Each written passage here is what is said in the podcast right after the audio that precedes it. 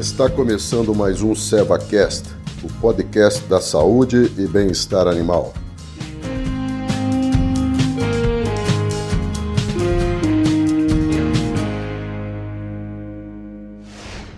Olá, sou Ney Faria Correia, sou médico veterinário, sou coordenador técnico comercial da linha especializada de equinos no Rio Grande do Sul. E hoje vamos falar sobre reprodução equina, mais especificamente sobre fisiologia e endocrinologia. Fazendo um breve apanhado do mercado equino do Brasil, é, nós temos 8 milhões de equídeos, onde são 5 milhões de cavalos e 3 milhões de asininos e muares. E esse mercado ele, ele gera é, 16 bilhões de reais por ano.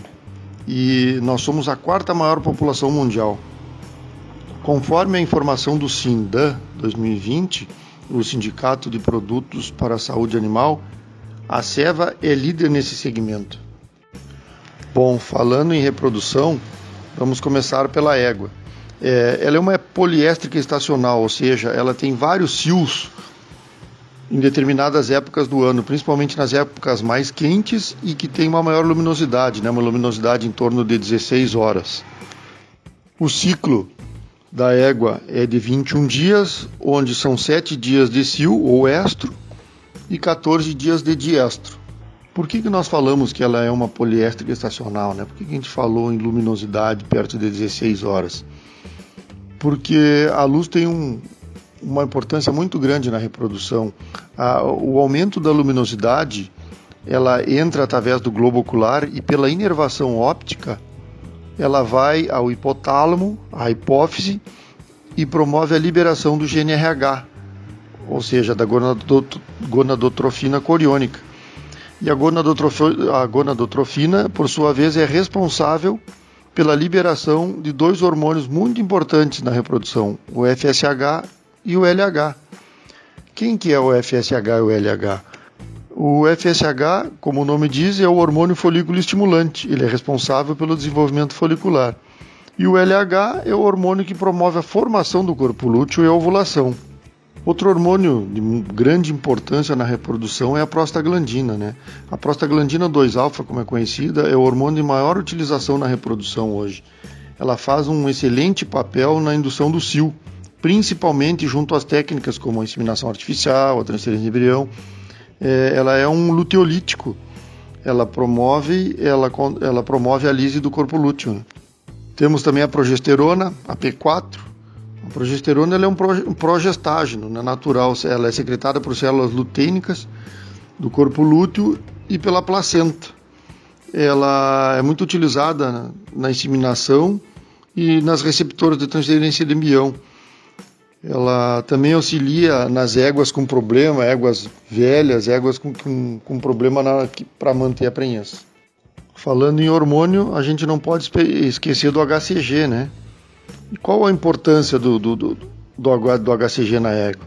É que com o surgimento das novas tecnologias na reprodução, Uh, surgiu a, a, importância na eficiência nessas técnicas e a diminuição no intervalo entre os cios.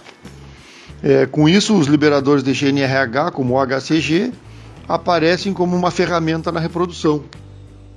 É, esses hormônios de indução, como o HCG, eles permitem estimar o momento mais preciso da ovulação, aumentando as taxas de concepção, ou seja, aquilo que era feito entre 3, 4, 5 dias, hoje ocorre entre 24 e 48 horas.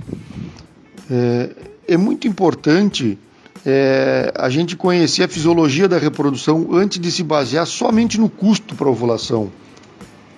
A gente não pode se deter só nessa questão financeira.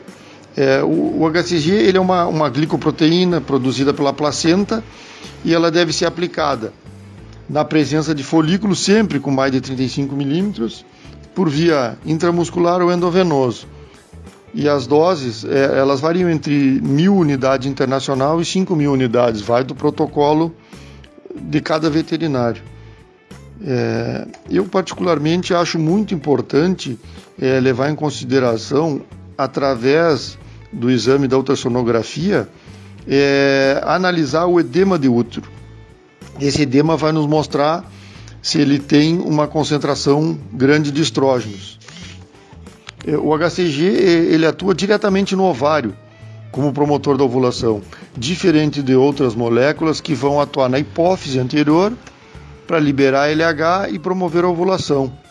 É, no próximo episódio falaremos sobre manejo reprodutivo. Até mais.